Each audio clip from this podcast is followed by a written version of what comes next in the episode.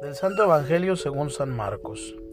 En aquel tiempo Jesús dijo a la multitud, ¿acaso se enciende una vela para meterla debajo de una olla o debajo de la cama?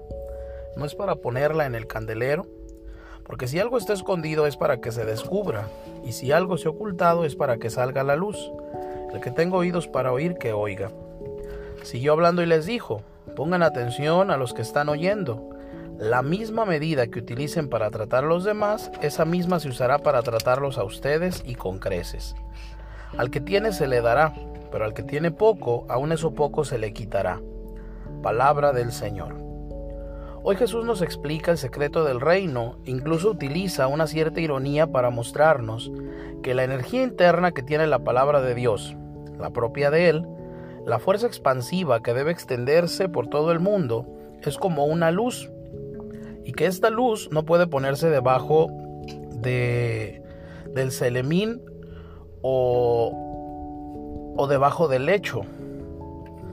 ¿Acaso podemos imaginarnos la estupidez humana que sería colocar una vela encendida debajo de la cama? Cristianos con la luz apagada o con la luz encendida, con la prohibición de iluminar. Esto sucede cuando nos ponemos al servicio de la fe la plenitud de nuestros conocimientos y de nuestro amor. Cuán antinatural resulta el repliegue egoísta sobre nosotros mismos, reduciendo nuestra vida al marco de nuestros intereses personales, vivir bajo la cama, ridícula y trágicamente inmóviles, ausentes del espíritu. El Evangelio, todo lo contrario, es un santo arrebato del amor apasionado que quiere comunicarse, que necesita decirse que lleva en sí una exigencia de crecimiento personal, de madurez interior y de servicio a los otros.